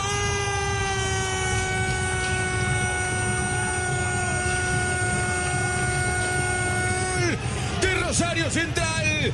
Campas. Antes del entretiempo. Ahí estaba entonces Campas. Parecía que antes de ir al descanso igualaba Arsenal uno frente a Rosario, pero llegó el colombiano a los 45 más 2, puso el segundo y al final fue suficiente para que Rosario se quedara con una nueva victoria. Campas ya lleva cinco goles con el cuadro canalla. Y ojo que ese gol vale clasificación a Copa Libertadores, así que tiene un gran valor lo hecho por Hamilton en esta jornada en el fútbol de Argentina. Este es el show. Dos millones Show cien mil del dólares, millones cien mil dólares. Bueno, ahí está. Claro, la con la ¿ah? diferencia entre entrar en fase de grupos y entrar de Sudamericana y Libertadores. Hasta ese momento, hasta el gol de Campas, entraba en fase de grupos de Sudamericana que le aseguraba 900 mil dólares. Ah, Con el gol de Campas, entró en fase de grupos de Libertadores que le aseguró 3 millones de dólares. Por eso digo, es un gol que vale esa diferencia de 2 millones 100 mil dólares, el gol de Campas. Claro, y Campas se tira un detalle con Rosario Central. Le ha pedido a la gente de gremio, que es el dueño de sus derechos, que lo sostengan porque quiere jugar Copa Libertadores con el cuadro argentino. Bueno, veremos. Es el show del gol con colombianos por todo el mundo. Show del gol, hacemos una pausa, ya regresamos, también nos informamos, somos Blog Deportivo, el único show deportivo de la radio, ya vamos a hablar del fútbol profesional colombiano, de lo que no. pasó con América, ay, ay, ay, ya no, hay tiempo de llorar. 3.40, una pausa, ya regresamos. Son las 3 de la tarde, 42 minutos, estamos en Blog Deportivo, este es el 3 de la único show 42 deportivo de la radio, deje de invitarme Sí, con. Javier, lo está viendo. Está en el banco hace rato, Oiga, ¿no? eh, tuve la oportunidad de ver eh, un eh, eh, pasaje largo del partido que empataron el Atalant, el, eh, perdón, el Inter y la Juventus. El Inter y la Juventus. De Fiorentina, ¿no? La mano de zapato que le dieron a. Juan Guillermo Cuadrado, los de la Juventus, No pareciera que fueran eh, ex compañeros. Ex, compañeros. ¿Qué tal que no Y la silbada que le pegó la tribuna de, Ah. de, eh, la Juventus. No sé por qué tanto odio, fíjese, ese sí está bien eh, complicado en el panorama, porque los ultra del Inter no lo querían que porque era de Juventus. Ahora está ya. Tuvieron que hacer reunión y todo, y, a- y ahora no lo quieren los de la Juventus. Ni hinchas ni Sí, jugadores, al parecer, sí, sí. porque- Ese- no, ese- ese- Siete faltas, Javi, sufrió en el partido.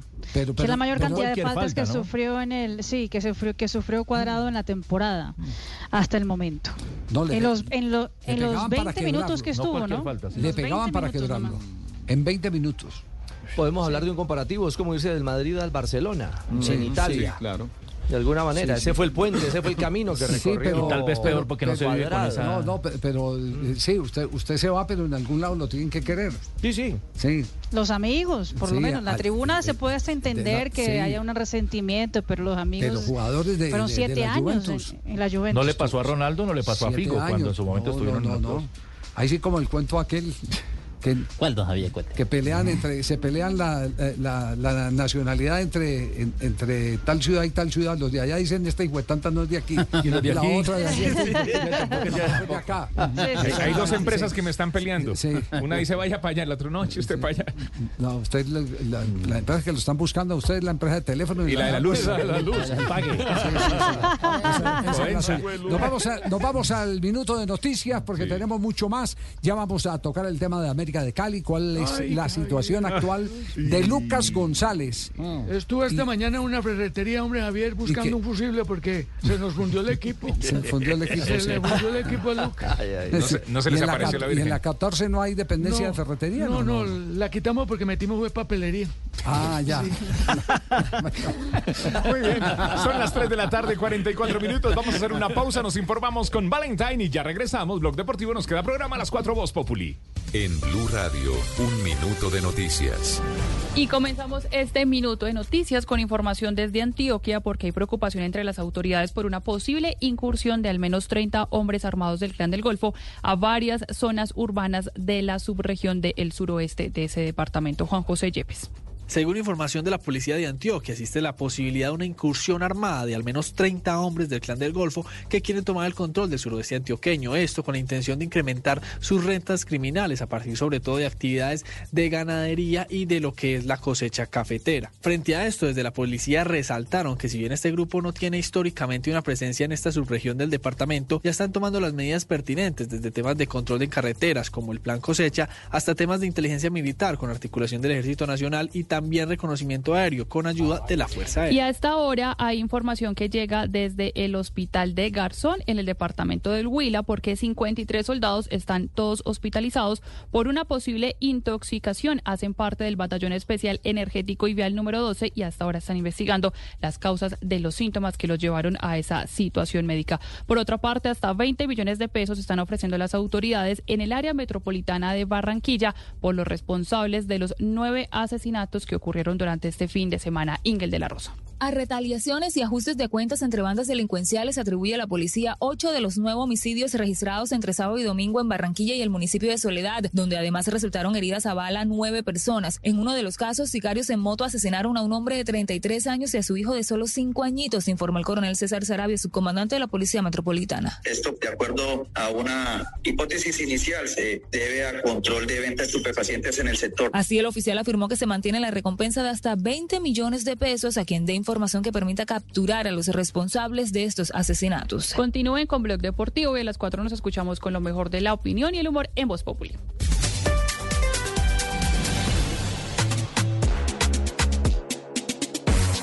Son las 3 de la tarde, 47 minutos. Blog Deportivo es el único show deportivo de la radio, arrancando semana, lunes. ¿Y qué pasó finalmente con Lucas? Hola, equipo malo, Javier. ¿Qué? Equipo malo. ¿Sabes la entera mala? Hola, hace más daño una colaipola entre siete que ese América, hola. Bueno, ¿no? Hace más daño una ponimalta. Hola, no, no, No, no, yo le digo, para mí América pintaba para algo más en el, en el campeonato. Sí, es decir, claro. yo lo tenía, lo tenía para pelear título. Para digo pelear la final, para claro. pelear Estaba título. en mi, en mi tiquete también. Sí, yo lo tenía Eh, para pelear título y, y ha, sido, y ha sido una gran decepción. No sé, en Cali, ¿qué reacción hay, Juanca?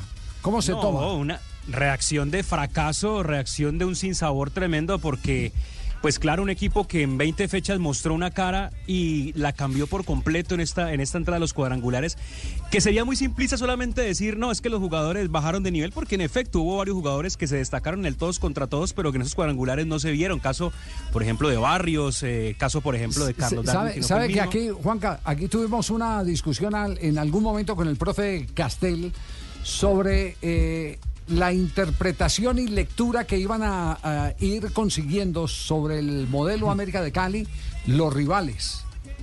Sí. Y creo, y creo, y creo que mucho de eso, de lo que se habló aquí en el programa mientras América de Cali estaba en su fulgurante momento, ha tenido aplicación. Los rivales Le tomaron la medida. Ya le- ya lo leyeron. Lo, ya lo leyeron, ya, ya no saltaban líneas para dejar espacios eh, que fueran ocupados en, en esa llegada eh, a zonas libres de los jugadores de América, en esa actividad colectiva, en esa permanente circulación, no solo de pelotas, sino de hombres. y, y yo creo que eso también tiene que ver mucho. Y se quedó en eso. Se quedó en que No hubo otra alternativa. No hubo otra alternativa. No es correcto. Sí. Sí, eh, creo que es, es- estaba justamente haciendo el primer comentario para rematar con eso, porque estos tres rivales desnudaron por completo América, eh, especialmente Medellín y Millonarios, que eh, le jugaron prácticamente a los propósitos que juega América, quitarles el balón, presionarlos en alto, y después en, en contra los remataron porque no tuvo América nunca cómo solventar esas, esos vacíos defensivos que mostró incluso en el todos contra todos, solamente que los equipos no nunca le habían podido aprovechar esos vacíos. Y bueno, Lucas González al término de este juego habló de, de- lo que fue esta derrota y finalmente expresó lo que analizaron en el camerino y, y lo que fue finalmente esta eliminación de América. Evidentemente el resultado está muy lejos de lo que queríamos nosotros y estamos muy tristes por eso, porque hemos salido a intentar hacer lo que hacemos siempre, eh, entendiendo que nos enfrentamos a un excelente rival, que no por suerte ni mucho menos acaba de ganar la copa, sino por mérito de, de su equipo, de sus jugadores ¿no? y de su cuerpo técnico. Entonces cuando enfrentamos a estos rivales, lógicamente tú vienes con un plan, intenta superarlos, pero, pero te enfrentas en los cuadrangulares, sobre todo en estos particulares y en este grupo en el que nos tocó a los mejores equipos de Colombia. Entonces, como lo decía Lucho, tienes que hacer las cosas muy bien para ganar. Hoy hemos hecho una buena primera parte, no hemos podido marcar con las ocasiones que hemos creado. Eh, la segunda parte hemos intentado ir a buscarlo. Hemos, hemos hecho con las dificultades que teníamos de, de las bajas. Creo la baja de Andrés Sarmiento nos ha costado mucho. Si no recuerdo mal, creo que él se lesiona justo en el partido con Millonarios y después de eso no hemos podido ganar. No porque dependamos de Andrés, sino porque tienes una alternativa más de un jugador que te permite eh, tener algo diferente. Y ahora se sumaba también a la baja de Edwin Cardona y, y Darwin, como lo comentamos, no estaba al 100%, pero Está, está mérito a los hablando chicos porque eh, fueron a- simple y directo. Es decir, en la derrota entendió que tenía que hablar con menos complicaciones. Claro, eso es lo que le faltó. Sí. Eso le faltó. Eso era lo que claro. Hablar simple y directo. No, claro, es que da más porque- vuelta a Javier que- eh, que a sería peluquero. A ver, digámoslo, digámoslo eh, así, con, con toda la sinceridad del caso. Eh, hubo un momento en la racha de victorias que lo desbordó el personaje. Sí, y cuando sí, lo desborda el personaje, entonces empezó a utilizar eh, eh, en el rebusque Muy técnico. lingüístico, empezó a buscar un montón, Montón de palabras. Tecnicismos. A mí se me Sí, cayó sí. cuando dijo lo de, lo de que a Medellín se le ha parecido la Virgen. Entre, entre esas. eh, O sea, a mí, a posiciones, mí el discurso ahí ya se me claro. cayó, me parece... Sí. Es un Sí. buen trabajador, es un gran, es un gran entrenador No, no, yo- joven. Yo, yo creo que es un, es un Conocedor. muchacho, un Sí. muchacho que es valioso. De acuerdo. Pero eh, mm, lo, lo eh, arrolló totalmente ese éxito parcial, lo ensegueció. Lo ensegueció y terminó, y terminó dando la impresión de que eh, era más soberbio que inteligente. Javier, y, y Más si- soberbio y si- que inteligente. y si- claro, y si ahora quiere ganarle a la soberbia, poniendo por encima la inteligencia, ¿verdad? Y la humildad, este, le viene bien este cachetazo, otro cachetazo de, de la eliminación tan rápida de, de la América. Para que entienda que no, no alcanza todavía con lo que él y, y sabe y, y está aportando el fútbol colombiano, que es muy interesante, sino Sí. que tiene que aprender más cosas, perfeccionar cosas, este, tomar mejores decisiones. O sea, yo creo que este si él es inteligente y lo pone por encima de, de la soberbia que, que tú señalas, Javier, me parece que le va a venir Él sabe, bien. él sabe, el, el de Claro. pizarrón sabe, de entrenamiento Claro. sabe, eh, lo que no sabe es del manejo del entorno que es tan importante como el entrenamiento y, y como eh, la táctica. Le falta experiencia El en eso. pizarrón. Claro, eh, él, él Claro, tiene, él tiene que aprender a manejar la relación con los jugadores y eso que se quedó en América porque los jugadores le ayudaron. respaldaron, los lo jugadores le respaldaron. ayudaron. Y tiene que saber manejar también la relación con los medios de comunicación. No puede salir a Los poner como elogios también excesivos. Claro, Claro. no puede salir a, a poner como ejemplo eh, por criticar eh, eh, una pregunta eh, a, a la mujer que la que la llevó al plano de chismosa, eh, que porque lo- Sí. que- Sí, no, no, no. Sí, ahí- ¿Entiende? Se equivocó mucho en eso. ¿Me permite una expresión de calle? tiene que tiene aprender a conectar la lengua con el cerebro. Mucho Mm, de eso. Mucho de eso. Contrario a lo Y a de un a lo- periodista que le hizo una pregunta y, y le dijo que él no estaba en la capacidad de entender lo que la, la explicación. Uy, no, no, de pronto él no está en la capacidad de explicar, sí, Esa es la soberbia, jugar esa es la cuadrangulares. soberbia. Claro, claro. Si él- y y si tiene él que aprender a jugar cuadrangulares porque ya lleva dos. Sí, es verdad. Mira, el- mira el contraste, mira el contraste. El contraste es estas palabras de David González, el técnico. Ese es mi muchacho, ese es mi muchacho, desde acá yo lo veo, la verdad, sí señor. Pues yo le dije, contrátelo. Déjalo las patas, muchacho no lo contratas. fue que lo contrató. Eh, escuchemos a David González, miren el contraste. Hay que tratar de encontrar el equilibrio y tratar de encontrar un lenguaje que sea común para todos. Hay muchas cosas y muchos conceptos que nosotros les hemos empezado a inculcar a los jugadores, pero tratamos de hacerlo de la forma más sencilla posible, ¿sí? sin, sin, sin que tenga que parecer algo raro o que tenga que tener un nombre distinto. Y yo creo que ese es, parte del secreto, ¿sí? Todos vamos aprendiendo juntos, y- pero ah, en la medida que, que todos lo, lo- lo manejemos con un mismo lenguaje, que, que se pueda aprender, ¿sí? O sea, muchas veces no se trata de venir y descrestar en una rueda de prensa y, y tirar términos que, que no, no van a nuestro medio. O sea, hay maneras de decir lo mismo de una manera que todos la entendamos y yo creo que el aprendizaje tiene que ser así en todos los ámbitos, en, en los colegios, en las universidades. en Yo el sé que fútbol. No muchos está- eso. están ¿Está haciendo- dedicado a Lucas esto? Sí, eh, eh, exactamente. Muchos están interpretando como lo interpreta Juanjo Buscaglia, que es un, un mensaje para, para Lucas. Yo no, no, no diría Yo tampoco. No, diría que Lucas, David es David. Porque, la pregunta, la pregunta surgió de qué? Surgió de cómo convenció a los jugadores. El contexto era El otro. contexto era otro. Y él lo dijo ¿Cómo aquí en blog. Además, ni siquiera está en el grupo de él y no. Y él, y, él, y él lo dijo aquí en blog, que él Eh, habla muy ahora, sencillo para los jugadores. Les, les voy a decir, y esto porque estamos con, en emergencia comercial, les voy a decir algo que, que, eh, tengo que decirlo, tengo que decirlo mm, sin la autorización inclusive del, del mismo personaje. Eh, lo de David González es admirable. La gente no sabe el drama como ser humano que está viviendo el técnico del cuadro de Deportes Tolima. A veces salir a la carrera después de un entrenamiento para atender una emergencia eh, familiar porque tiene eh, el hijo enfermo. La cotidianidad de él no es no fácil. no es, no es fácil. Y sin embargo llega con una frialdad a una rueda de prensa y, y da este tipo de lecciones que dice uno, este es un ser equilibrado, Vale la pena, este sí, es un ser Mm. que tiene la cabeza eh, absolutamente en el lugar que corresponde. Desde acá, eh, eh, mm, yo le digo sin la autorización, y, y me apena decirlo, pero, pero tengo que eh, destacar cómo no pierden los cabales un hombre que está en un drama como el que está viviendo. Ejemplo de cordura, Javier, en técnico- medio de todo eso. El técnico del cuadro de Deportes Tolima.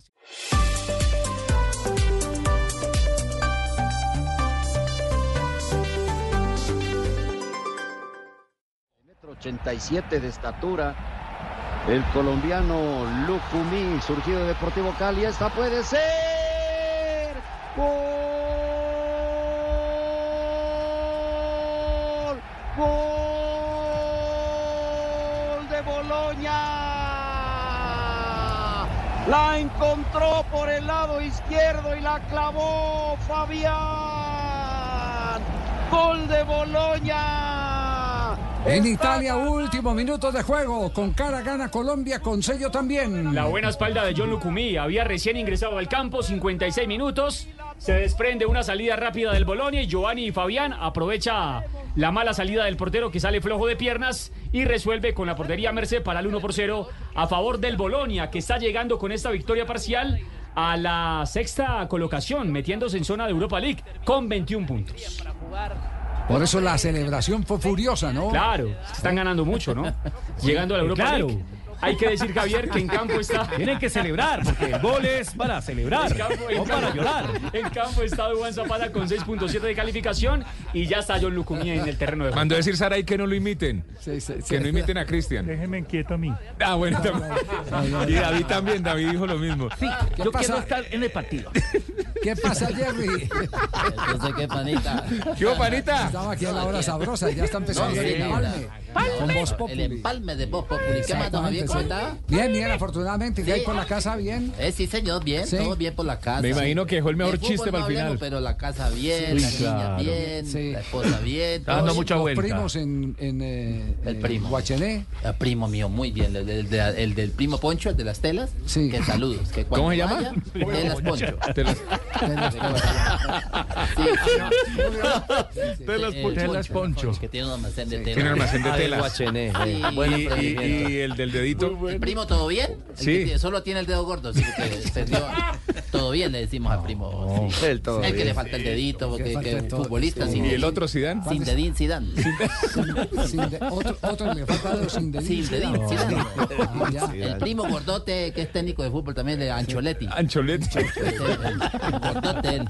130 kilos. Todos gozando de buena salud. Uy, sí, todo. Todos escuchando Blog Deportivo y viéndonos.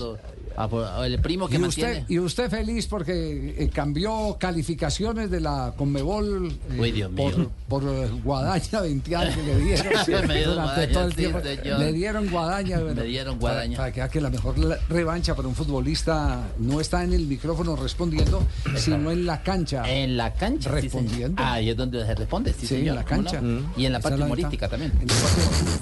La parte- Estamos tratando de salvarlo y Sí, todo. Pero, ¿Qué, hay, pero a ver, ¿qué, tiene, ¿Qué oferta hay en la parte ¿Qué humorística? oferta hay en la ¿Qué parte humorística? Don ¿Qué vende? Quiera ¿Qué póngale vende? música a esto. Señoras y señores, se preguntarán por qué no estuvo antes el panita. Pues porque lo ¿Por qué no estamos dejando para el final. Estamos dejando lo mejor para el final. Llega el humor del panita Gil aquí a Blog Deportivo en el empalme. Eh, sí, señor. Le preguntan a un señor, ¿cuál es su nombre? Dijo, algunos me dicen Teo. Y otros me dicen Doro. Dice, ah, Teodoro. Dijo, no, Doroteo.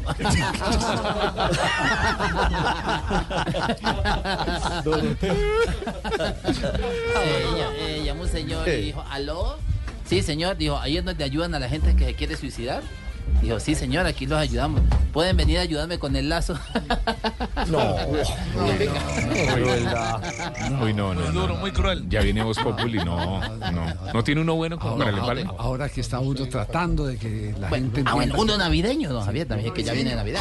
que la vida es lo máximo, que hay que respetar la vida y todo, y usted hablando Iba- así, iban ¿no? tres señores así. Tres señores. ¿Cómo así? ¿Cómo así? ¿Cuántos señores Tres señores en, en tres camellos. Ah, en tres camellos, sí. Y dicen, ¿así que van a Belén? Dijo, sí. Ah, ¿adorar al Hijo de Dios? Sí. ¿En camello? Sí. ¿Siguiendo una estrella? Sí. Soplen aquí, por favor. Es un chiste fino, pero no para este horario, No, panita. No, no. Eh, ah, qué huesazo. Este- este- este es otro A- hueso. a- a ver, alerta, ¿usted con cuánto califica de huesazo que acaban de echar? mala, qué más, Si lo dice amigo. alerta. Sí. No, malísimo, malísimo. No, no. Yo echaba malos, pero no tanto. Ya. ¿Y don Gerardo Ahora no sí. tiene uno mejor, no? ¿Eh? No, es que da pena. Eh, ah, eh, eh, ellos, qué- ellos, ellos, Qué, qué vergüenza con Llegó un señor y dijo, buenas, quería una crema protectora solar de factor alto. Dijo Dijo, así. "Ci- 50, dijo, no, con dos me basta. No, pero es que cada vez peor. No, es que- ¿Esa le gustó? Sí, sí, le gustó. Eso le gustan a yo. Le gustó. Sí, porque es inteligente.